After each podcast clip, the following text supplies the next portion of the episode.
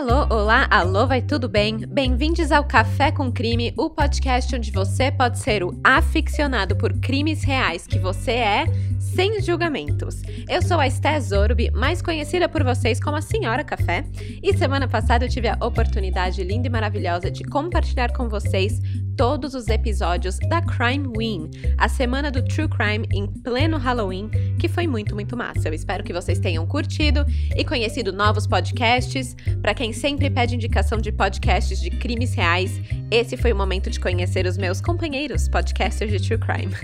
A gente criou uma playlist com todos os episódios lá no Spotify, então você pode procurar por Crime Win ou acessa lá o meu Instagram, o arroba Café com Crime, que eu deixei um link na bio com essa playlist, tá bom? Então vai lá conhecer esses podcasts maneiros. Ah, e também, sem esquecer, que também teve o Outubro Assombrado. E na semana passada eu saí num episódio da Excalicast, onde a gente falou sobre o Candyman. Então, quem nunca me ouviu falar de casos internacionais, tá aí a sua chance. Eu sei que várias pessoas me mandam alguns para eu fazer aqui no podcast, mas aqui é terrinha Brasil, né? Mas eu falei lá. Lá eu falei sobre os dois Candymans que existiram lá nos Estados Unidos. Gente, tem dois. Vocês sabiam disso? E a gente ainda conversou muito sobre os filmes e livros que também levam esse nome, envolvem esse mito do Candyman. E enfim, foi muito bacana. Quem quiser ouvir, procura aí pelo Excalicast, tá bom? Bom, gente, chega de anúncio, chega de blá blá blá, vamos pro caso de hoje. Para falar de Liana Friedenbach e Felipe Café, ou também caso Champinha, né, como ficou conhecido, eu preciso antes dar um aviso de gatilho, porque o conteúdo ele é sensível, ele é pesado e enfim. Então é importante vocês saberem que eu vou tratar de temas como violência, abuso sexual, estupro, é, falei violência, mas principalmente violência contra a mulher, né?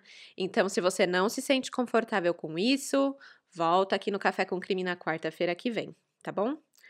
O caso Liana Friedenbach e Felipe Café reacendeu os debates e várias propostas para revisão da maioridade penal aqui no Brasil. Por quê? Envolve um garoto de 16 anos, um criminoso que cometeu esse caso aqui super brutal e acabou chocando todo o Brasil e reacendendo essas conversas. O casal de namorados, o Felipe, de 19 anos, e a Liana, de 16 anos, eles deram uma escapadinha dos pais para acamparem escondidos num sítio em Embu-Guaçu, São Paulo, passar um final de semana romântico. Só que, infelizmente, eles tiveram o azar de cruzar os caminhos com o menor de idade, Roberto Alves Cardoso, o Champinha, e também um adulto que acompanhava ele, o Pernambuco. Esse encontro foi trágico, resultou no assalto, sequestro, tortura e depois de vários dias no assassinato do casal. Essa história aqui foi uma sugestão de vários crimezeiros que me mandaram mensagem lá no Instagram pedindo para falar sobre a Liana e o Felipe, mas eu vou mencionar aqui os primeiros que mandaram a solicitação, tá bom? Foi o arroba vrlabento, arroba casal.oliveiras, arroba rafaelbruno98 e o arroba marcossfael. Gente, muito obrigada por terem sugerido esse caso e trazido à tona também essa discussão esse debate debate sobre adolescentes assassinos que vira e mexe aparecem aqui no podcast como protagonistas de alguns crimes. Tudo o que eu vou trazer para vocês hoje vem das seguintes fontes: Portal de Notícias R7, Folha de São Paulo, Estadão, canal Ciências Criminais no site Jus Brasil, a Super Interessante, a revista Piauí, a revista Isto É, Época Negócios e uma grande reportagem da TV Record. Bora começar do começo?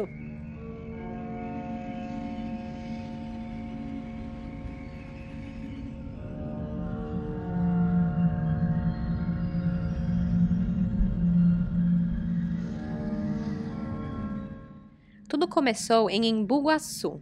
Não quando a Liane e o Felipe desceram do ônibus ali para acampar, mas muito antes disso. Foi em 1986, com o nascimento de Roberto Aparecido Alves Cardoso, o Champinha.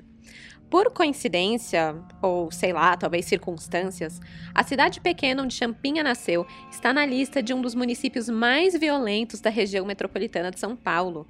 Em 2002, ela chegou a bater os índices de homicídios dolosos, que são aqueles com a intenção de matar, que foram registrados na capital. Segundo a Secretaria da Segurança Pública, em Buguaçu teve 73 assassinatos por 100 mil habitantes enquanto São Paulo teve apenas 44. Então, naquele ano de 2002, a cidade estava ali batendo os recordes aqui de São Paulo. Só que assim, não parece.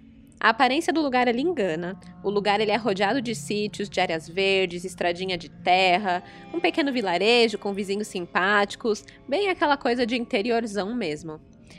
E foi nesse cenário que o Champinha cresceu. A mãe de Roberto, a dona Maria, ela era dona de casa e o pai do Champinha, ele era caseiro, o senhor Genésio. Só que o Genésio ele acabou se aposentando por invalidez quando ele teve um derrame cerebral e por isso também a Maria parou de trabalhar e ficou em casa cuidando do marido. E aí, com a pouca renda, a família passou por bastante dificuldades e o Roberto Cardoso, que nunca teve facilidade em aprender, ele deixou a escola no terceiro ano do ensino fundamental e começou a trabalhar também. A renda da família Cardoso ela era completada pelo irmão mais velho, o Gilberto, que trabalhava em uma fábrica de instrumentos musicais, e pela irmã do Champinha, que era balconista em uma loja de bolsas. E aí também depois o Roberto Cardoso ele começou a trabalhar como ajudante de caseiro, seguindo ali a mesma profissão do pai. Ele ganhava 150 reais por mês e mais algumas diárias assim de serviços rurais que ele fazia para poder completar a renda. O Champinha ele gostava de andar no mato, gostava de caçar, de fumar, de frequentar bares e, uma vez ou outra, dançava um forró. Aos 14 anos, ele sofreu uma convulsão e foi levado ao médico. Aí receitaram para ele alguns medicamentos que ele deveria tomar, mas o Champinha ele se recusava a fazer qualquer tipo de tratamento e simplesmente seguiu a vida. Ali na região, ele era tido como encrenqueiro, ele causava muito. Uma professora relatou que presenciou o garoto maltratando animais com frieza. E assim, né, tem essa coisa disso talvez ser um sinal de psicopatia, né? Mas assim, talvez, não se pode dizer ao certo. O que a gente pode dizer ao certo é que em 2001, aos 14 anos, o Champinha ele foi acusado de assassinar um morador de rua, o Liberato de Andrade, é, com duas facadas, por eles terem se desentendido e tudo mais, mas esse crime acabou nunca sendo comprovado, né? Em 2003, antes mesmo, né, de dos caminhos do Champinha cruzarem com a Diliane do Felipe, ele teve uma briga num bar. Ele brigou com um cara chamado Manuel Oliveira de Souza, que tinha 20 anos, e um outro homem que não foi identificado. E aí o que, que ele fez? Depois dessa briga no bar, ele chamou um amigo dele, um comparsa, conhecido como Mané da Faca. Esses nomes de criminoso é muito, muito engraçado, né? Mané da Faca. E aí Champinha e o Mané se dirigiram até a casa do Manuel, que era em Juquitiba, que é do lado ali, a região do lado. É um lugar de difícil acesso, tem muita mata e tudo mais, mas eles foram até lá, assassinaram as duas vítimas, o Manuel e o moço não identificado, e aí incendiaram a casa dele. Em seguida, Champinha teria pressionado o irmão do Manuel a enterrar os corpos, e o irmão acabou fazendo isso escondeu né, o crime e como tudo aconteceu, porque ele sofreu ameaças de, de Champinha e do Mané da faca, e ele tinha muito medo, tinha medo de, de que eles pudessem fazer algum mal a ele ou à sua família, e enfim. O irmão do Manuel chegou a afirmar que o Champinha ele era uma figura que transmitia terror aos moradores ali da região. Então, se ele pediu para você enterrar um corpo e calar a boca, você enterrava um corpo e você calava a boca. O Champinha ele tinha um amigo chamado Paulo César Marques, que era conhecido como Pernambuco. Ele tinha 32 anos, morava na Vila Prel, que é na periferia aqui da zona sul de São Paulo. E algumas semanas antes deles conhecerem a Liana e o Felipe, o Pernambuco estava andando ali sem nada, sem nada para fazer ali na região, parou numa pequena loja de concertos e pediu um emprego. Ele precisava de grana e aí o moço da loja falou para ele lixar uma geladeira. Aí, como ele fez um serviço bem feito, ele foi contratado por 10 reais ao dia para pintar a casa do dono da loja, que vivia em Embu-Guaçu. E perto dessa casa que ele estava pintando morava o Champinha. Então os dois acabaram criando essa amizade e, né, faziam algumas coisas juntos. O que é um pouco bizarro, porque o Champinha tinha 16 anos, o Paulo César Marques, né, o Pernambuco, tinha 32, era tipo o dobro da idade do menino, e ficavam fazendo rolê junto, né? Mas beleza. E aí, num sábado de sol, Alugaram um caminhão para levar a galera para comer feijão? não, brincadeira. É mamona, gente, não sai da cabeça. Eu não posso escutar Sábado do Sol, que eu penso nessa música. Num sábado ensolarado, no dia 1 de novembro de 2003, eles saíram para caçar tatu na mata. E aí eles estavam lá com uma espingarda velha e um facão, e foi aí que os seus caminhos cruzaram com o de Liana Fredenbach e Felipe Café. O casal chamou a atenção porque estava muito na cara que eles não eram dali. Eles estavam muito bem vestidos, eram bonitos, diferentes, não, não casava ali com a região. Então, ao cruzar com o casal de jovens, o Pernambuco teria perguntado para a Champinha quem é a gostosa. E aí, pelas mochilas que os dois carregavam, o Champinha concluiu que eles provavelmente vieram acampar na região. Aí, beleza, né? Deram, cumprimentaram ali, oi, opa, bom dia. Só que os dois amigos seguiram em frente.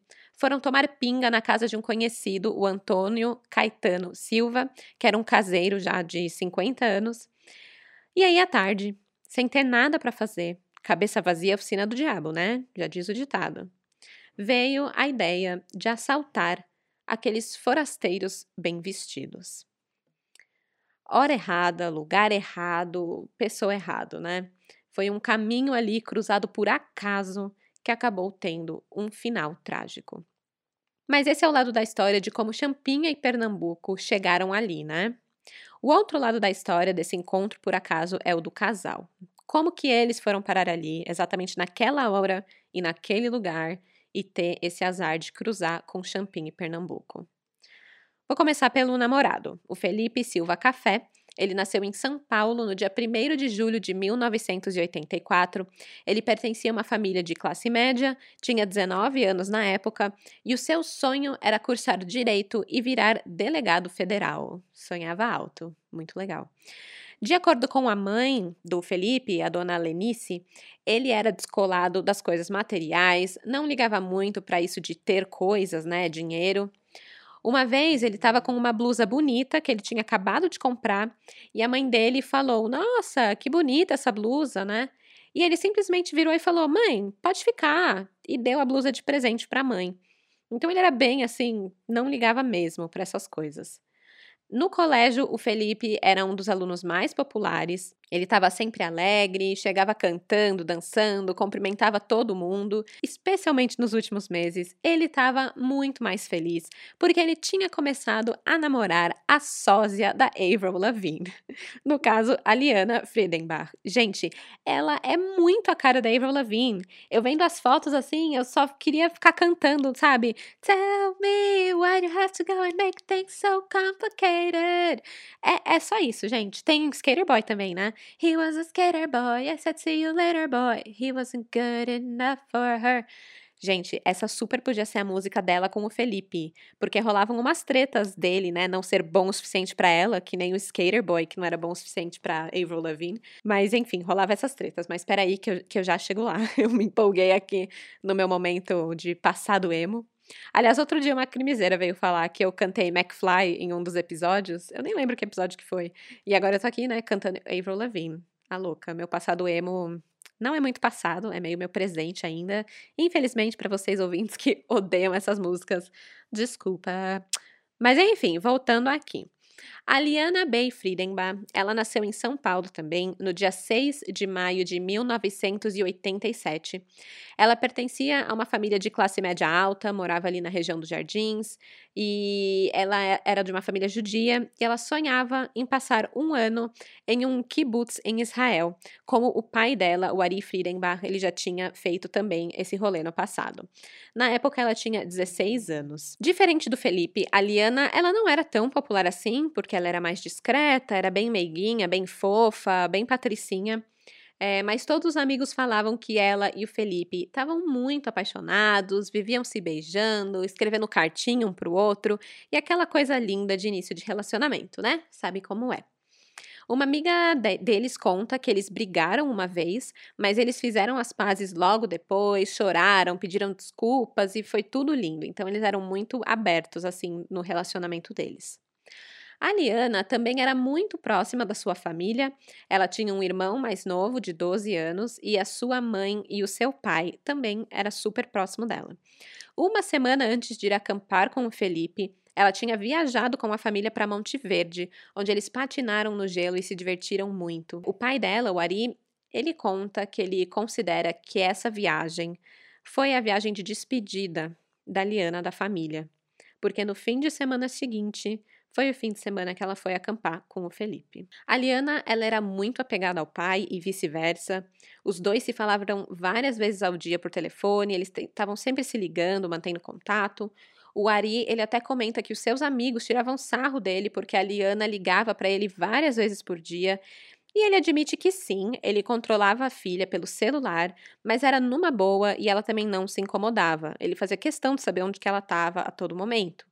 Tipo nas baladas, né? Mesmo sendo de madrugada, o Ari fazia questão de buscar ela, ele não se importava com o horário, ele só queria saber onde que ela estava, saber que ela ia chegar bem em casa, né? Então ele sempre teve muito cuidado, sempre foi super protetor da filha, mas, nas palavras do próprio Ari, abre aspas, minha filha deu o azar de cruzar com o demônio na frente. Fecha aspas. Hora errada, lugar errado, pessoa errada, né? Um caminho que foi cruzado sem querer e acabou num fim trágico. No início de novembro de 2003, a Liana Friedenbach e o Felipe Silva Café decidiram passar um final de semana acampando perto de um sítio abandonado em Embu-Guaçu. Na sexta-feira, os dois saíram de casa para viajar juntos. Os pais não sabiam dessa lua de mel. Como a Liana estava namorando há pouco mais de dois meses ali, a moça ela ficou com medo de que o pai não autorizasse a viagem com o namorado e por isso ela decidiu mentir. Ela falou que ia passar um final de semana com o grupo de jovens da comunidade israelita lá no município de Isabel, Ilha Bela. Isabela, a louca. É, já o Felipe, ele avisou sua mãe que ele ia acampar, mas ele não mencionou com quem ele ia. Então, a mãe achou que ele ia com amigos, que era o que ele sempre fazia. O Felipe e a Liana, eles se conheceram no Colégio São Luís, em São Paulo, onde os dois eram bolsistas e estudavam no período noturno. O Felipe tinha optado por esse horário porque ele trabalhava para ajudar a pagar as contas em casa. Na época, ele estava desempregado, mas ele tinha uma entrevista de emprego já marcada e agendada para segunda-feira depois daquele fim de semana, depois do acampamento. A Liana, ela estudava à noite porque ela tinha uma agenda bem lotada durante o dia. Ela fazia aulas de inglês, fazia ginástica e participava de um grupo de jovens da comunidade israelita, do qual ela estava querendo muito virar monitora de acampamentos e de atividades ali que era feita nesse clube. Né? Ela era judia, de classe média alta. O Felipe já era um pouco diferente, ele não era judeu, não vinha de família rica. E essas diferenças sociais e econômicas de Liane e Felipe não abalavam o casal, em nada entre os dois ali na intimidade deles. Os dois estavam super bem, estavam muito felizes naquela paixãozinha e queriam é mesmo se aventurar, acampar, viajar e essas coisas boas da juventude, né? Falou a tia, né? Juventude. Mas enfim, talvez essas diferenças eram algo que poderia estar tá incomodando ali um pouco a família de Liana. Quando questionado sobre o relacionamento de Liana com Felipe, o Ari, o pai dela, diz que o Felipe a fazia feliz e era isso que importava, que ele não estava preocupado com a diferença social e ainda que teria falado para Liana que achava legal ela conhecer uma pessoa de outro nível para ela saber que o mundo não era aquela bolha que ela vivia. Porém, quando a gente vai conhecer o lado da história da família do Felipe, a coisa muda um pouco. A mãe dele, a enfermeira Lenice, comenta em uma entrevista que, ao seu entender, o Felipe era bem tratado na presença do pai da Liana, mas na ausência, a menina era pressionada para terminar o namoro, e aí rolavam aqueles papos de ele não serve para você, ele é pobre e tararirarará. O fato é que o namoro não era proibido, o Ari sabia, estava tudo certo mas a Liana não se sentiu confortável de falar para os pais que ia acampar com o Felipe, então ela acabou dando aquele migué. Mas ela era uma garota esperta e também não foi para o meio do mato sem avisar ninguém, né? Ela contou para a melhor amiga onde ela estaria, que estaria com o namorado, e também falou para o irmão mais novo que ia acampar com o Felipe. Então, gente, pelo amor de Deus, se quer dar uma fugidinha, pode dar, Mas assim, não some, tá? Não, não, não sai do nada. Avisa alguém, conta para pelo menos uma pessoa a sua localização real. Ai, mas a minha mãe é chata, ela não vai deixar eu ir na balada, então eu minto pra ela, falo que eu vou dormir na casa da minha amiga. Cara, assim, melhor coisa é você não mentir pra sua mãe, mas você quer ir na balada? Beleza. Só que tem um monte de predador lá, querendo te dar uma boa noite Cinderela, entendeu? Então, se você não quer avisar sua mãe, e eu recomendo você avisar sua mãe, mas se você não quer, fala para uma amiga, manda a localização, sabe? Faz o rolê certinho. Aliás, você entrou no Uber, já compartilha a localização também, manda lá para alguém. E é isso, gente. Tia Café tá aqui querendo criar um pouco de consciência aí. Mas é isso. A Liana ela foi esperta e ela avisou a sua amiga para onde ela estava indo com o boy magia dela, né? O boy café. Os dois resolveram acampar em um sítio abandonado na zona rural de Embu-Guaçu, a 36 quilômetros do centro da capital paulista. Era o sítio do Lé. E se você está pensando, como assim um sítio abandonado? Que rolê macabro? Não, não era muito. O Felipe estava acostumado a ir lá, ele sempre colava nesse rolê. E, assim, para ser sincera, eu adoro lugares abandonados. Eu tenho a maior curiosidade de entrar em casas abandonadas quando eu vejo assim passando pela rua. E, enfim, eles foram, era o rolê que eles queriam fazer. Enfim, no dia 31 de outubro de 2003, que era uma sexta-feira, dia das bruxas, o casal começou a sua jornada rumo ao município de Embu Guaçu. Ao anoitecer, resolveram passar a noite ali no vão livre do MASP, na Avenida Paulista, porque o ônibus que eles iam pegar só saía às 5 da manhã.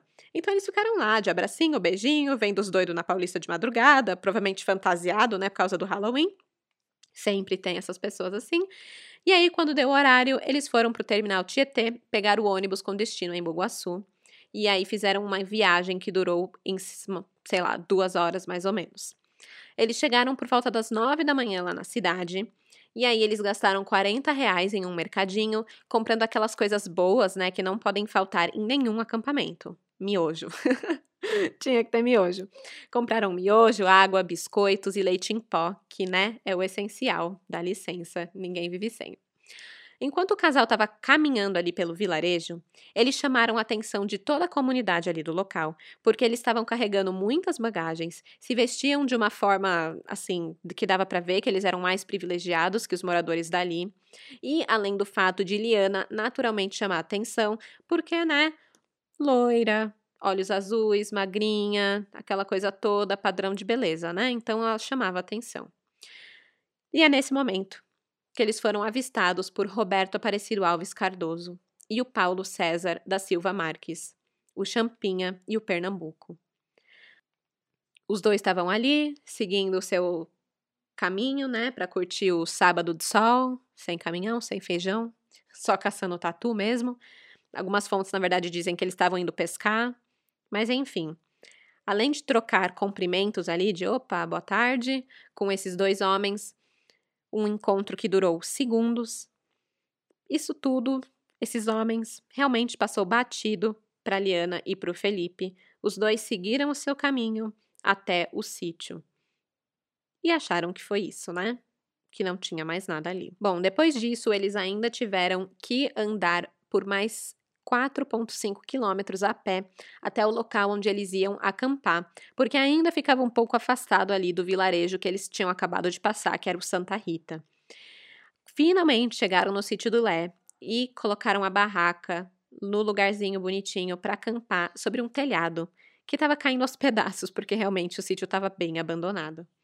Agora eu quero abrir um parênteses aqui para falar um pouco desse sítio, porque também tem história aí. O Felipe Café e os seus amigos, eles costumavam acampar nesse sítio do Embu-Guaçu e eles já vinham frequentando esse lugar nos últimos dois anos. Ninguém dos adolescentes considerava o lugar perigoso. Muito pelo contrário, era um lugar bonito, tinha cavalos, animais, muito sossego, tudo bonito. A única coisa é que ali não pegava o celular, não tinha sinal. Pam, pam, pam. Todo filme de terror, né, gente? Todo filme de terror começa assim. Bom, acontece que há pouco mais de um ano, o sítio tinha sido abandonado pelo proprietário. E aí sim que ele começa a se deteriorar e se tornar um lugar abandonado. Quem morava ali era um português artista plástico, né, o tal do Lé. Enquanto ele era mantido pelo proprietário, que morava ali desde 1983, o sítio costumava abrigar as barracas dos jovens que iam acampar e as únicas exigências do artista plástico, ele, ele nem cobrava para ficarem no sítio. Ele só pedia para não jogar lixo, gente. Recicla, joga no lixinho, seja sustentável, seja limpo, entendeu? Era só isso que ele pedia. O sítio era todo decorado com as esculturas que o proprietário fazia, que eram grandes estátuas ali, construídas com latão de alumínio, madeira e tudo mais. Então era um lugar bem, bem peculiar, bem legal de se passar. Só que aí o dono teria sofrido uma tentativa de homicídio no local e desistido de permanecer na casa e se mudou de volta para a Europa, de onde ele veio. O português, uma vez, encontrou um desmanche próximo ali da sua terra e ordenou aos criminosos que fossem embora. Eles então teriam agredido o Lé ali no sítio com um facão. O que não é muito difícil de acreditar, já que a região ali de Emboguaçu é conhecida por ser alvo de desova de cadáveres e de carros roubados. Então, o proprietário do sítio teve a infelicidade de encontrar esses criminosos ali perto do seu sítio e ter a sua vida ameaçada. Com a saída do proprietário, as esculturas que tinham lá no sítio foram depredadas, a mata cresceu, as construções do sítio se deterioraram e, enfim, né? De acordo com os amigos do Felipe que iam acampar ali, a frequência da ida deles ao sítio realmente diminuiu depois da saída do Lé e, né, acabou ficando meio estranho aquele local. Só que o Felipe Café, segundo os amigos, ele já tinha ido pelo menos 20 vezes ao local, para ele estava tudo bem, estava tudo certo, nada nunca tinha acontecido, e ele acabou levando pela primeira vez uma namorada para lá, que foi a Liana. Então, voltando aqui para o acampamento da Liana e do Felipe, ali no sítio do Lé. Eles chegaram, montaram a barraca, deixaram tudo organizadinho para a noite deles. Eles devem ter dado um rolê ali pela casa antiga, né? Eu super ia querer entrar para explorar o que tivesse em pé ainda. É, foram ver as esculturas bizarras, foram olhar a mata, coisa e tal. E aí, no fim da tarde, lá pelas 5, 6 horas, eles abriram uma garrafa de vinho e estavam prontos para curtir a noite ali, né? Já devia estar tá em horário de pôr do sol, aquela coisa gostosinha, e estavam ali curtindo o momento. E foi aí que eles foram surpreendidos por Champinha e Pernambuco. Com um golpe de facão, o Champinha rasgou a lona da barraca, o Pernambuco entrou gritando acorda, acorda, cutucou o casal com o cano da espingarda e perguntou quem é filhinho de papai aqui. A Liana respondeu que a sua família tinha dinheiro, e aí o Felipe disse que ele trabalhava. Os assaltantes fuçaram a barraca toda por bens materiais, por dinheiro e tudo mais, mas eles não acharam nada. Eles acabaram terminando a garrafa de vinho que tinha sido aberta pelo casal e decidiram sequestrar os dois, já que não tinha dinheiro nenhum ali.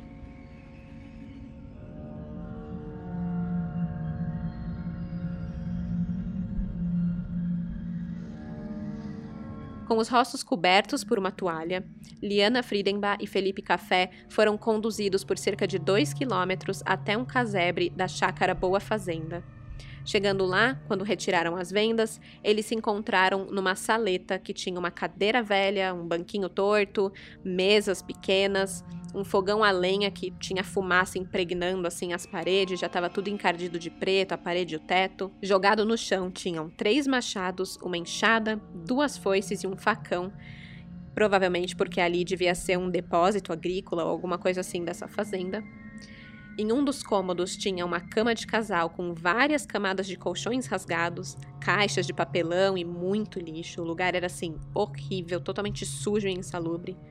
E no outro quarto, além da cama, tinham alguns armários estragados, tudo muito, muito decadente.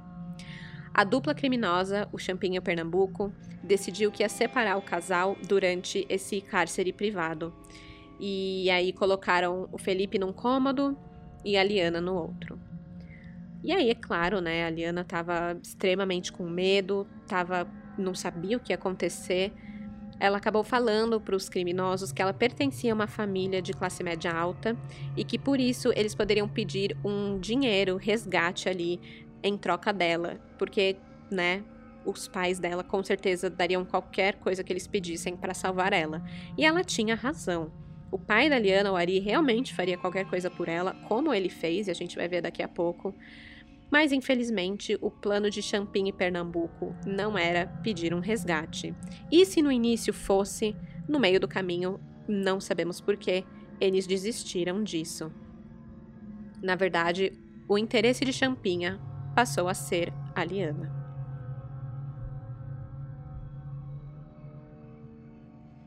Na primeira noite do cativeiro, em 1 de novembro, Pernambuco violentou sexualmente Liana, enquanto Felipe permanecia em outro quarto, ouvindo tudo.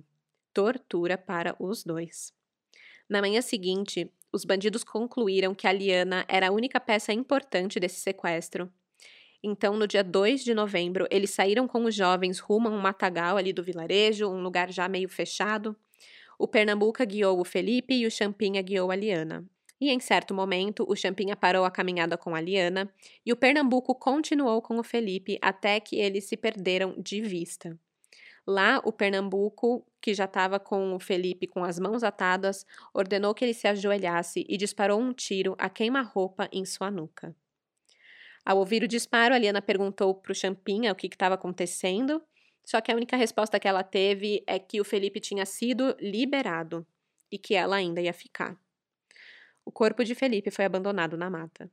Liana, obviamente, sacou que era tudo uma mentira, viu que agora ela estava sozinha e entrou novamente em um estado de choque.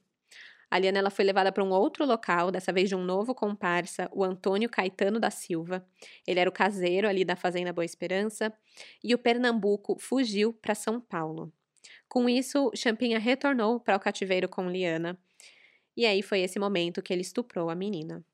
No dia 3 de novembro, passou o final de semana, o Ari, o pai da Liana, começou a estranhar a falta de notícias da filha e começou a ficar preocupado. Ele tinha o costume de sempre falar com ela ao telefone, mas o celular dela agora não dava sinal. No final do domingo, como o celular dela continuava mudo, ele foi para o ponto na rua Minas Gerais, onde o grupo de jovens da congregação israelita sempre desembarcavam depois de voltar dessas excursões que eles faziam. Só que aí ele chegou lá e já ficou meio chocado, porque não tinha ninguém lá. Não tinha nenhum outro pai vindo buscar os filhos, não tinha nenhum ônibus, não tinha nada. Aí pronto, né? Ele viu que provavelmente foi enganado. O advogado pegou, ligou para a melhor amiga da filha e pediu explicações. Falou: Meu, Liana sumiu, o que está acontecendo? Cadê? No começo, ela hesitou para contar, mas depois que o Ari falou que a Liana realmente não tinha voltado para casa, a garota contou que Liana tinha ido acampar com o namorado. E, gente, é isso mesmo.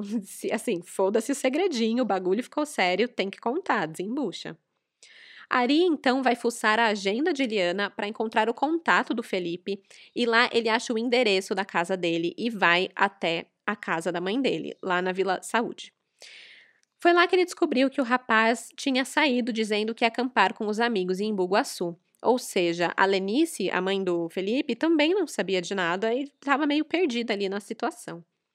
O primeiro pensamento de Ari foi que o casal tivesse perdido o ônibus para voltar e teria sido o ônibus o último ali disponível e deviam estar tá presos lá em Buguaçu. Então, o que, que ele fez? Ele pegou um amigo, seguiu direto para Embuguaçu e ficou rodando lá pela cidade até as três da manhã tentando achar o casal, mas ele não encontrou nenhum sinal da filha. Então, ele volta para São Paulo, registra um boletim de ocorrência por desaparecimento e aguarda até a próxima manhã para poder voltar às suas buscas. Às sete da manhã do dia seguinte, uma segunda-feira, ele já estava de volta lá no Embu.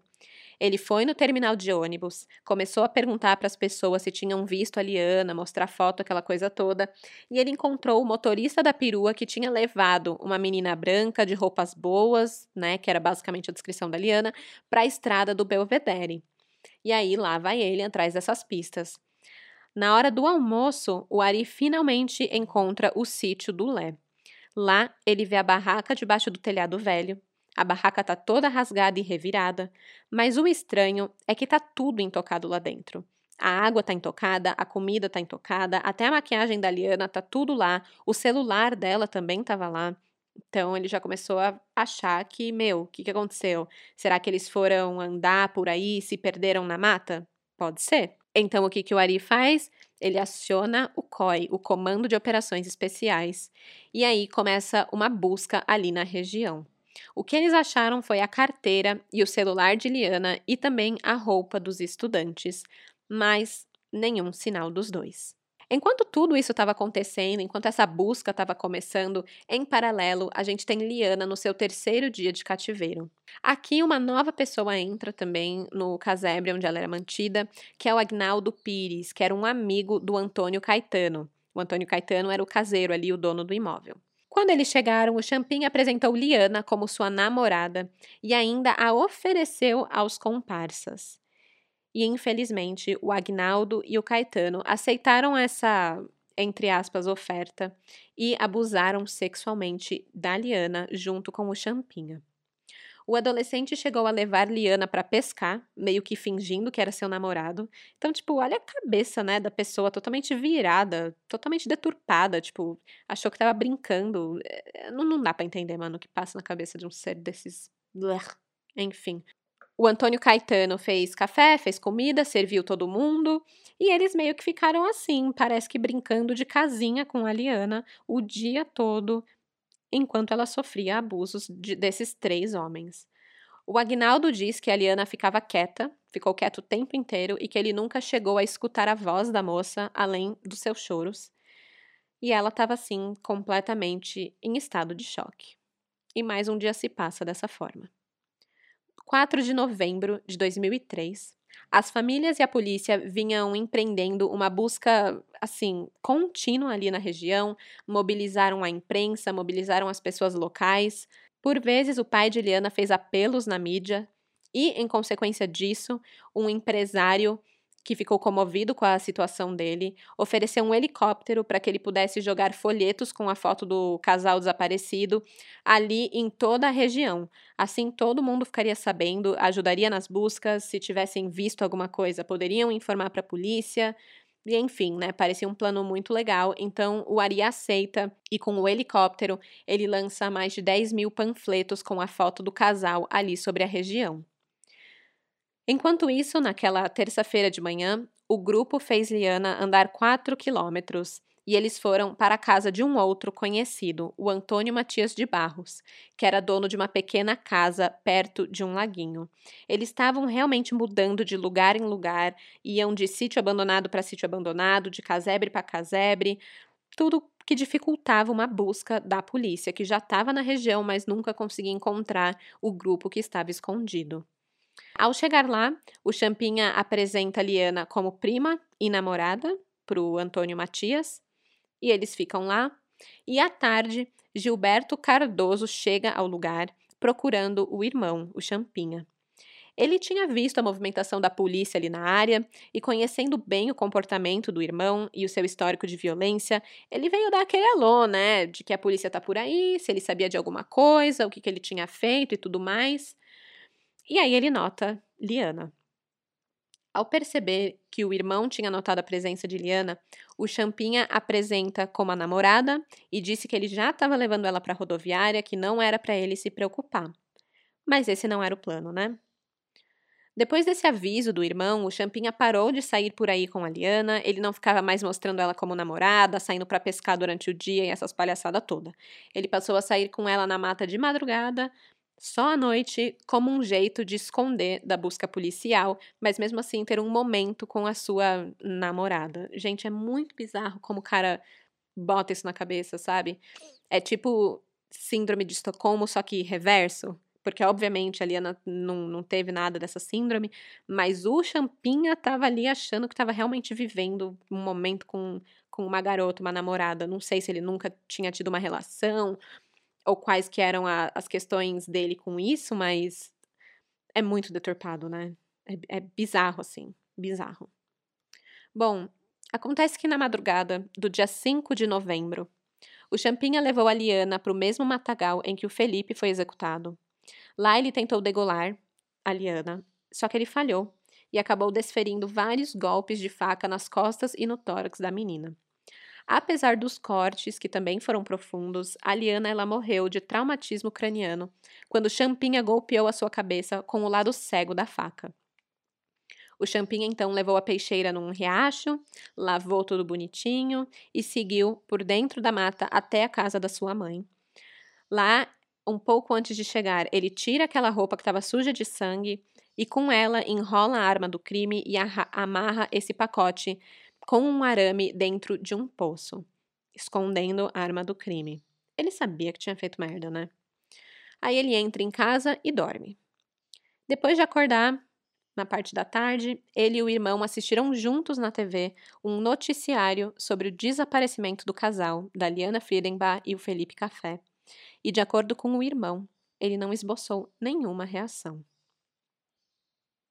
Dia 7 de novembro de 2003, já faziam quatro dias que as buscas tinham começado. Mais de 40 homens da Polícia Militar estavam trabalhando a cada dia. Três delegacias estavam empenhadas ali no caso e, mesmo assim, nenhuma pista, nada.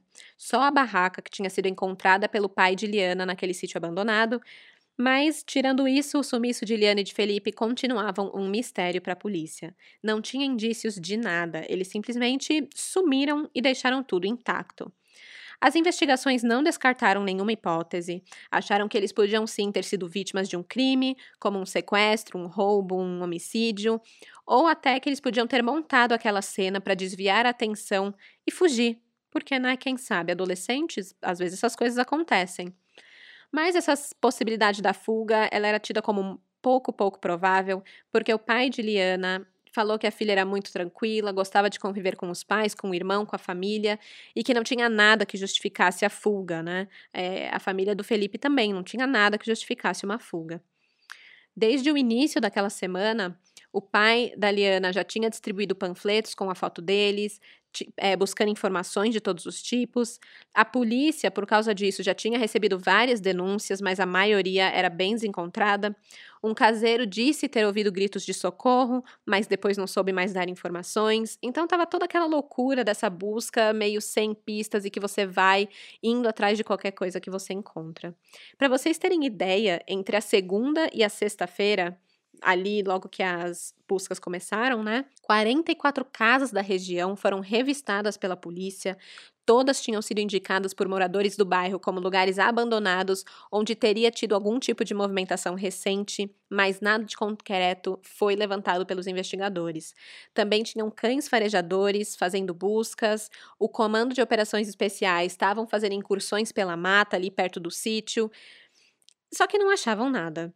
Os policiais especializados nos resgates em florestas, eles estavam seguindo uma trilha fechada até a Cachoeira do Funil, que era uma caminhada que durava oito horas, e segundo os moradores da região, a trilha era super traiçoeira, era fácil de se perder e talvez eles podiam ter sofrido um acidente ali. A mata era realmente muito fechada, tanto que durante as buscas nem mesmo o rádio da polícia funcionava ali. Mas assim, né? Achavam difícil acreditar nessa teoria de que o casal podia ter se perdido ali na mata, porque o Felipe já tinha acampado no local, já tinha acampado lá mais de 20 vezes, ele conhecia o lugar, e enfim, eles estavam realmente ali sem ter muito o que olhar, sem ter muitas teorias a seguir. E aí, finalmente, dez dias depois do sumiço de Felipe e Liana, a polícia chegou até Champinha. A pista que os levou até o criminoso veio de um morador que tinha visto o menor na região com a jovem no sábado retrasado à tarde. Como esse morador não tinha televisão, ele só soube do desaparecimento do casal dias depois, quando ele foi para a cidade e conversou com os moradores, viu os panfletos, aquela coisa toda e falou: Eita, eu vi essa garota. E aí, conversando com todo mundo, os rumores chegaram até o pai de Liana, o pai de Liana acionou a polícia e aí o Champinha foi encontrado na casa da tia em Itapsirica da Serra, que é uma cidade vizinha ali de Embu. Na delegacia, o Champinha confessa o assassinato de Liana e Felipe, mas ele não conta a história toda como ela é, não. No início, ele culpou o Agnaldo por ter dado as facadas que mataram a Liana. Então aqui já dá para ver que ele sabia sim que tinha feito merda e estava tentando tirar o seu da reta, né? Depois ele confessa que foi o assassino mesmo, e fala que mataram o casal porque deu vontade. Aí Champinha leva a, a polícia aos cadáveres. No dia 10 de novembro de 2003, os corpos são encontrados. Quando eles chegam no local onde o corpo de Liana estava, o Champinha, que até então estava todo frio e calculista, virou o rosto e falou para a polícia que não queria ver o corpo. Eu acho que uma das coisas mais tristes, além, obviamente, da morte de dois jovens que tinham aí a vida pela frente, é a sensação que tudo isso fez o pai de Liana, a família de Liana e de Felipe passarem. O Ari, ele fala que ele sente que teve culpa na morte da filha, porque talvez, se ele não tivesse pegado aquele helicóptero, jogado folhetos e feito aquele escarcel todo para encontrar a filha, talvez o Champinha não se sentisse pressionado pela chegada da polícia na cidade e não teria matado a Liana. Imagina a dor desse pai para ter esse pensamento, né? É claro que a culpa não foi dele. O Champinha já tinha aí um histórico violento, como eu falei no começo. Só que o Ari não sabia disso, né? E ele carregou essa culpa e essa dor no coração. Em uma entrevista que ele deu à Rede Record, o Ari Fredenbach ele declarou que achava imperdoável o que tinha acontecido. E ele me solta a seguinte frase que me marcou muito e mostra muito tanto a dor dessa família como, obviamente, a dor, o trauma e a tortura pelo qual a Liana passou. Ele fala o seguinte, abre aspas: Agradeço de ela não ter sobrevivido, porque acho que não teria conserto. Não há cabeça que dê para consertar depois de passar pelo que ela deve ter passado. Fecha aspas.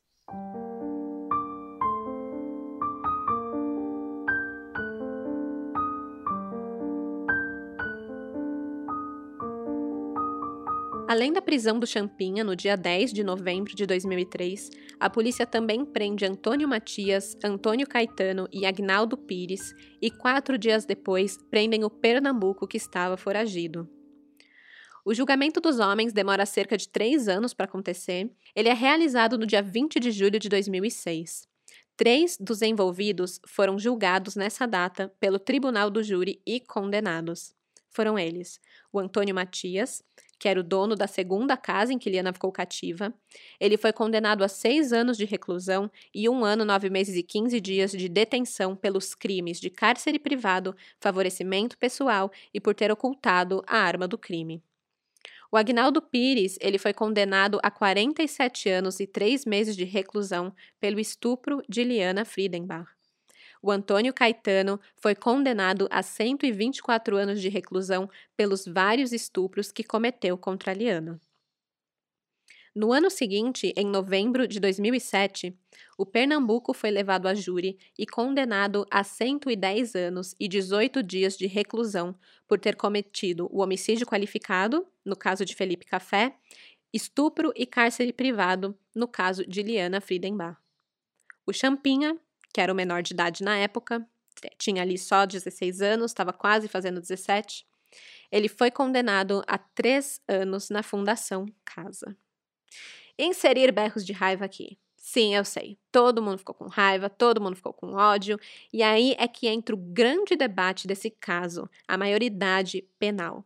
Sim, o Champinha tinha 16 anos, era menor de idade, mas ele foi considerado o líder desse bando criminoso, ele foi considerado o mentor de tudo o que aconteceu.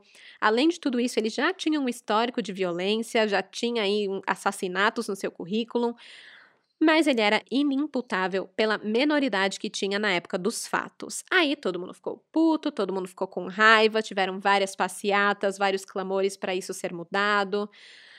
Mas ali, na época, o que podia ser feito com ele dentro da lei era a aplicação da medida socioeducativa de três anos de internação, que é o tempo máximo admitido né, pela, pelo Estatuto da Criança e do Adolescente. Passando isso, ele tinha que ser solto, porque é isso, essa é a nossa lei, é a lei aqui do Brasil. Então, assim, em 2006, quando seus comparsas foram julgados e condenados, o Champinha já ia fazer três anos que estava internado. Então, enquanto os adultos eram condenados à pena máxima no Brasil, que na época era 30 anos, por mais que fale que foi 47, 110, 124 anos de cadeia, eles acabam ficando só 30, né? Isso a gente já sabe. Então, por mais que os adultos estavam recebendo essas penas máximas, o Champinha estava ali, com o pezinho já fora da cadeia, rumo à liberdade. Foi a partir de então que as discussões acerca da redução da maioridade penal se intensificaram muito no meio público. Acontece que aí entre umas gambiarras do sistema judiciário brasileiro, né? Porque assim, ninguém queria ver o Champinha solto. E digo isso com todo respeito à lei, tá? O cara era perigoso, tinha antecedentes violentos, aterrorizava em Buguaçu, não era de 2003, já tinha antes feito coisas péssimas também, crimes hediondos, e ninguém queria ele de volta na sociedade. Então, o que aconteceu? No dia 29 de setembro de 2006, um laudo do IML concluiu que Champinha, com 19 anos, que já estava internado na FEBEM, não tinha condições de viver em liberdade por ter transtornos mentais graves, como transtorno de personalidade antissocial e leve retardo mental. Então, em 26 de outubro, próximo de se completar os três anos de internação de Champinha, né, os três anos que o crime tinha sido cometido, o juiz do Departamento de Execução da Infância e Juventude determina que o Champinha vá para um hospital psiquiátrico para receber tratamento lá. Mas sei lá por que motivo, o Champinha é mantido na FEBEM. E aí o que acontece em seguida? Bem, em 2 de maio de 2007, o Champinha escapa da FEBEM. Ele foge.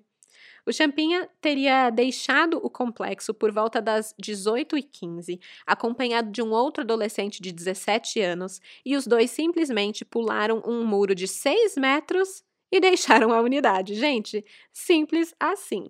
Sabe esses filmes de fuga de prisão que a gente vê? Que é cheio de planos e cavar túnel na parede com colher, e chantagear a segurança, vestir roupa da polícia para fugir, enfim, toda essa parafernália que fazem para sair da cadeia?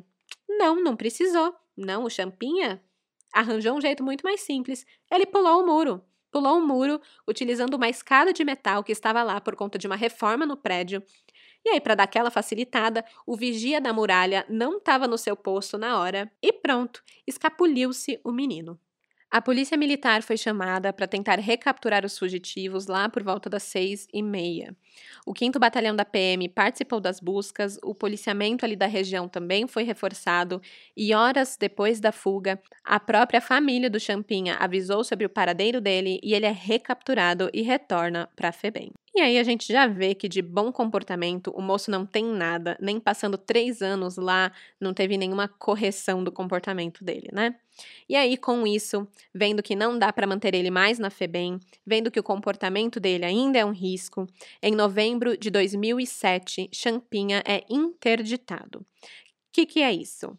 Basicamente, é o Estado dizendo que esse indivíduo não tem condições de conviver em sociedade e por isso retira ele do convívio social, mas não é uma prisão, e sim para tratar essa pessoa e tentar a recuperar para a vida social novamente.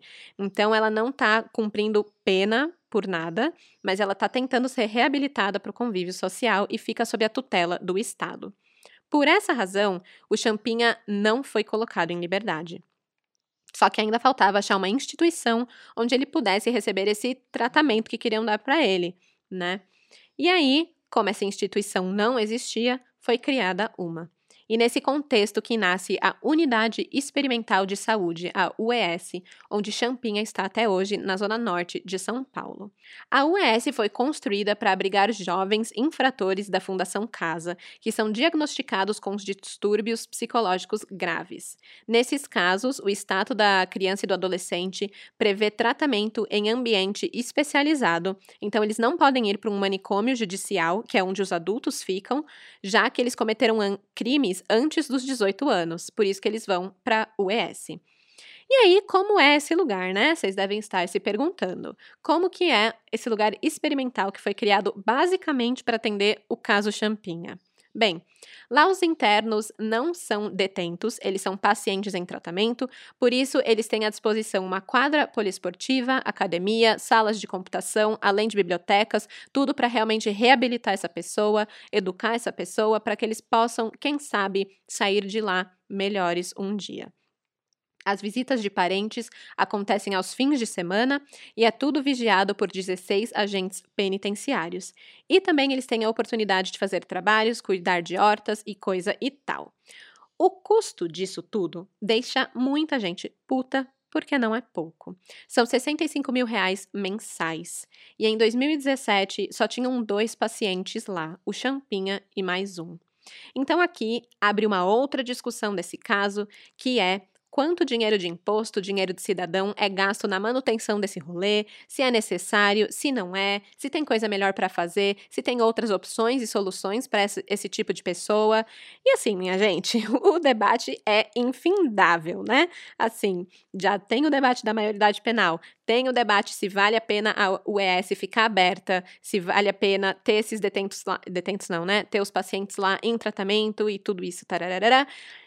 E ainda tem mais um, né? Mais um debate, gente. Outra coisa que é muito debatida nesse caso é o seguinte: Champinha tem mesmo transtornos psicológicos?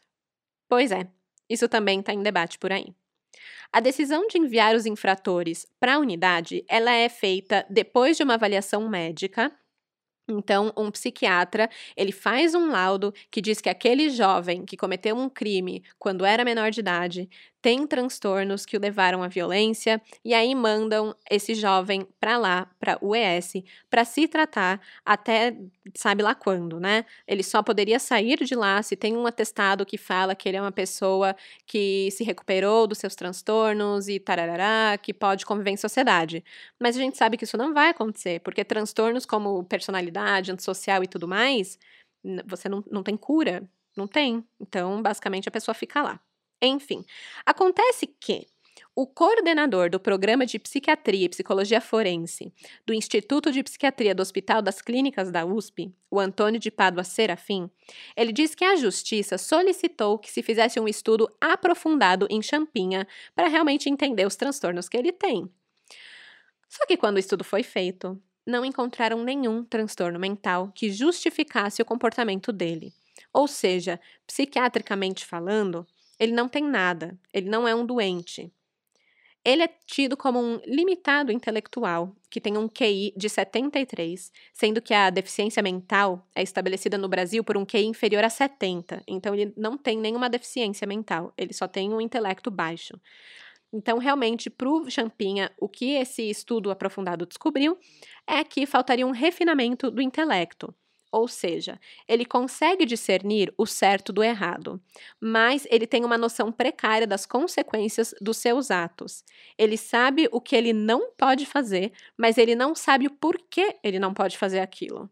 Então, Basicamente, ele sabia lá quando ele cometeu todos aqueles atos horrendos com a Liana, com o Felipe, ele sabia que estava fazendo algo errado. Tanto que ele escondeu a arma do crime depois, tanto que ele tentou culpar o Agnaldo por ter feito, é, ter esfaqueado, né, ter matado a Liana. É, ele se escondia, então ele sabia que estava fazendo algo errado, né? Não é como um, um transtorno onde você tem aquela fúria de loucura que você age ali dominado por isso e não sabe por quê ou como você fez aquilo, né? É, isso é algo que todos os laudos concordam, né? Que Champinha não age dominado pela fúria de um louco. Quando ele deu as facadas na Liana, ele não teve prazer nisso. Ele não teve um não foi uma impulsão, né? Ele queria acabar com um problema, se livrar da menina que ele tinha abusado. E nos próprios termos dele, abre aspas aqui, se ela saía, a polícia pegava eu, fecha aspas.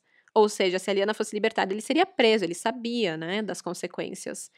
Então, as violências cometidas por ele foram uma decisão dele, por violência mesmo, e não por qualquer transtorno mental. E a justiça insistiu em usar um laudo médico, né? Um outro profissional da área médica deu um diagnóstico que é usado hoje para manter o champinha na UES. Isso, tudo que eu estou falando aqui, é segundo o psiquiatra Serafim, que, de onde veio esse estudo, né? E aí aqui a gente já vê que tem muita coisa errada, já que a UES é uma casa de saúde, então ela não pode ter um caráter penitenciário, porque assim, Vamos lá. Se o Champinha não tiver nenhuma deficiência ou transtorno mental, não tem por que ele estar lá, certo? Ele estaria em liberdade, porque ele já cumpriu a sua pena de três anos lá entre 2003 e 2006, que era a pena máxima para um crime cometido por um menor de idade, de acordo com as nossas leis brasileiras, o rolê todo da maioridade penal, tá? Além dos três anos, ele podia ficar detido até os 21, mas ele também já completou essa idade. Hoje ele tem 33, 34 anos. Então, assim, tudo isso suscita aquela dúvida, né? Será que esses debates todos poderiam colocar o Champinha em liberdade? Vai que a US fecha, né? Porque é muito cara de manter. E aí, você manda para onde essas pessoas? Medo, né? Apesar de todas essas dúvidas, uma coisa que eu acho pouco provável é que Champinha volte ao convívio social normalmente. Eu falo isso porque ele já teve vários pedidos de liberdade negados pelo Supremo Tribunal Federal, o Superior Tribunal de Justiça, o Tribunal de Justiça de São Paulo. Então, por mais que ele estar isolado da sociedade hoje seja uma baita de uma gambiarra das leis aí da justiça brasileira, ninguém vai querer arriscar com um cara como ele e criar outra vítima como Liane e Felipe por aí, né? Quem sabe isso poderia voltar a acontecer. E para o Estado, que hoje tem a tutela dele, digamos assim, é o responsável por ele, é responsabilidade demais você arriscar isso, né? Claramente que Champinha tá zero feliz com isso não queria estar lá dentro, queria estar em liberdade, tanto que em setembro de 2019 ele liderou uma rebelião na unidade experimental de saúde durante a madrugada. Pelo menos um enfermeiro, funcionário do local, foi rendido pelos internos e feito refém. A rebelião acabou por volta das 2 e 10 da manhã com a chegada da polícia militar e esse refém ele foi liberado e ninguém ficou ferido. Todos os internos foram algemados e revistados e tudo isso porque o Champinha queria fazer uma nova tentativa de fuga, só que dessa vez foi mal sucedida. O Champinha ele segue em tratamento na unidade experimental de saúde. Ele vive em uma das cinco casas dentro da UES. A sua, que ele divide com um menor de idade, é a única com uma tela que isola ele das demais. E foi colocada essa tela porque ele está duplamente jurado de morte no sistema prisional. Um por ser estuprador. A gente sabe que tem isso de né, prisioneiro não gostar de estuprador, que chega lá, mata e enfim, essa coisa toda. E segundo, por ele ser considerado o responsável pela criação da UES. E os presos odeiam esse rolê, porque eles se sentem injustiçados, porque cometeram crimes ainda menores de idade, eles já são maiores de idade e estão cumprindo prazos de recuperação socioeducativas maiores, né? Estão ficando lá e não voltam às ruas porque existe a UES Eles estão civilmente interditados, né? Seria o termo legal para isso. Eles saem de lá só depois de um laudo atestar que a sua periculosidade cessou e um juiz falar que, ok, essa avaliação está correta e aí sim eles podem sair. Como cometeram crimes hediondos ou violentos e tiveram a sua sanidade mental contestada, digamos assim, a perspectiva é de que nunca saiam dali ou que tenham muita dificuldade para sair dali. E aí, né, os caras ficam putos e odeiam o Champinha. Bom, e não só eles, né? Isso gera um grande debate fora de lá também com nós aqui na sociedade. Tá certo, não tá certo, pode, não pode, é, tá cumprindo a lei, não tá, como que isso fica, né? É, como eu mencionei no começo, esse caso da Aliana Friedenbach e do Felipe Café eh, despertou muitas discussões sobre a redução ou não da maioridade penal para 16 anos. E aí tem muitos argumentos, né? Tem argumentos a favor, tem argumentos contra. Alguns dos argumentos a favor seria que o indivíduo de 16 anos ele já tem pleno discernimento para responder por seus atos. Então, se ele já pode, por exemplo, votar, né? Ele exerce a cidadania através do voto para decidir o destino da nação de um presidente, por que, que ele não pode ter responsabilidade sobre seus atos criminosos, né? Só que aí também tem o contra, né? Na verdade, os argumentos contra é que investir em educação é um remédio para reduzir a criminalidade. Então, em vez de construir mais presídios e colocar indivíduos lá, por que, que a gente não educa, não faz esse. É, é o socioeducativo, né? Essa recuperação socioeducativa, né? Até porque o sistema carcerário brasileiro é extremamente deficiente, não contribui em nada para a ressocialização do indivíduo e o índice de reincidência é muito alto, então mandar uma pessoa nova para lá que ainda tem, digamos assim, chances de ter um caráter moldado, é pedir para ser moldado para o errado, né, e não para o certo. Então essas também são algumas argumentos contra, né? Enfim, né, fica bem óbvio que tem argumentos tanto para redução da maioridade penal e também para manutenção disso de continuar nos 18 anos. Eu não sei, a única coisa que eu sei é que esse não é o primeiro caso que eu trato aqui sobre menores de idade cometendo crimes violentos desse jeito. Já teve o episódio sobre o maníaco da Cruz, que é um serial killer adolescente que teve o mesmo desfecho do Champinha, acabou ficando internado depois dos três anos, né, permitidos pelo ECA, também fugiu, foi recapturado e esse negócio todo. A história realmente parece que ela se repete. Tem também o caso dos irmãos necrófilos, que também já tinham um histórico de violência. Um deles foi mandado para FEBEM, cumpriu a pena de três anos e depois que saiu voltou a matar junto com o irmão e aterrorizou aí uma vila, uma cidade inteira. O caso mais recente que eu falei foi o do feto roubado, que aconteceu poucos anos atrás, em 2019. A menina adolescente que matou a irmã grávida e ainda tirou o bebê de dentro da barriga dela. É tipo, é um, é são umas coisas absurdas, assim, sabe? As histórias são realmente muito chocantes. E a gente vê que não é só o Champinha, né? Não é um caso único, um caso exclusivo. A história tá aí, tem vários casos como esse, né? Então, como prosseguir? Qual é a melhor forma de se aplicar a lei? Nesse debate também entra o Ari Friedenbach, o pai da Liana. Depois de tudo o que aconteceu, ele entrou na política, foi eleito vereador em São Paulo e o seu lema sempre foi trabalhar no combate à violência o pelo direito de viver sem medo, né? O Ari ele passou 11 anos estudando como advogado a questão da maioridade penal e ele concluiu que reduzir a maioridade penal apenas deslocaria o problema para outras faixas etárias, ou seja, o problema ia ser os de 15 anos, os de 14 anos, os de 13, enfim, outras idades que também acabam cometendo crimes graves e continuam impunes. Então, para ele, o que ele defende é a responsabilização do menor que comete um crime grave, né, um homicídio, um latrocínio, um estupro.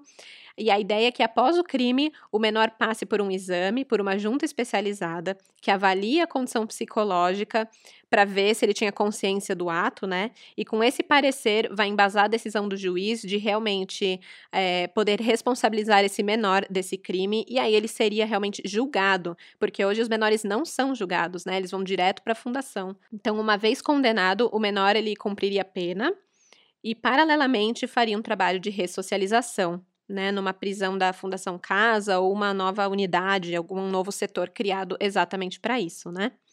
Então, para ele, para o Ari Friedenbach, o pai da Liana, não adianta cumprir pena em uma prisão comum, porque não devolve ninguém ao bom convívio com a sociedade, né? Então, enfim, é, isso é o que o Ari Friedenbach, o pai da Liana, acredita que deve ser feito. E ele luta por isso na esfera política, que ele entrou depois de tudo que aconteceu com a Liana. E vocês? Como que vocês enxergam isso na maioridade penal? Como sempre, né, eu deixo o meu Instagram aberto para essas discussões, sempre depois de um caso, principalmente um caso como esse, que tem tanta informação, que tem tanto debate em tantas partes do caso, né, é, eu acho legal da gente poder ter esse canal aberto para a gente se falar. E é legal de refletir. Refletir como isso afeta nós, como isso afeta a sociedade, como a gente lida com isso, né? A gente não escuta histórias de crimes, a gente não gosta de pesquisar isso só pra, nossa, olha que legal, uma história não, a gente realmente faz isso porque causa uma reflexão, causa um sentimento, mesmo que seja um sentimento de raiva, porque eu sei que tá todo mundo berrando de raiva agora com essa história e com tudo que aconteceu, mas é realmente para refletir. Então, se você nunca pensou sobre essa questão, tá aqui o seu momento para pensar. Eu vou abrir uma enquete no Instagram amanhã perguntando sobre isso, e aí eu compartilho as respostas de vocês lá no perfil, o arroba café com crime, porque aí vocês também veem como que a gente pensa, né? A gente que é aqui, nossa comunidade de de crimezeiros o que achamos sobre. Amanhã eu também, como de costume, vou colocar as fotos relacionadas a esse caso para que vocês possam ver e visualizar melhor tudo o que aconteceu há 17 anos com Liana e Felipe. Sim, gente, hoje fazem 17 anos que tudo isso aconteceu, agora comecinho de novembro. Então segue lá no Instagram, o arroba Café com Crime, e também no Twitter, o arroba Café Crime, para acompanhar todas as outras informações do caso e discussões também entre nós crimezeiros, belezinha? É isso, crimezeiros. Esse foi o caso da Liana Friedenbach, do Felipe Café, o caso que ficou conhecido como o caso Champinha. Espero que vocês tenham gostado e até quarta-feira que vem no próximo caso. E até lá, não saia de casa escondido porque de desgraça já basta esse podcast. Tchau, tchau!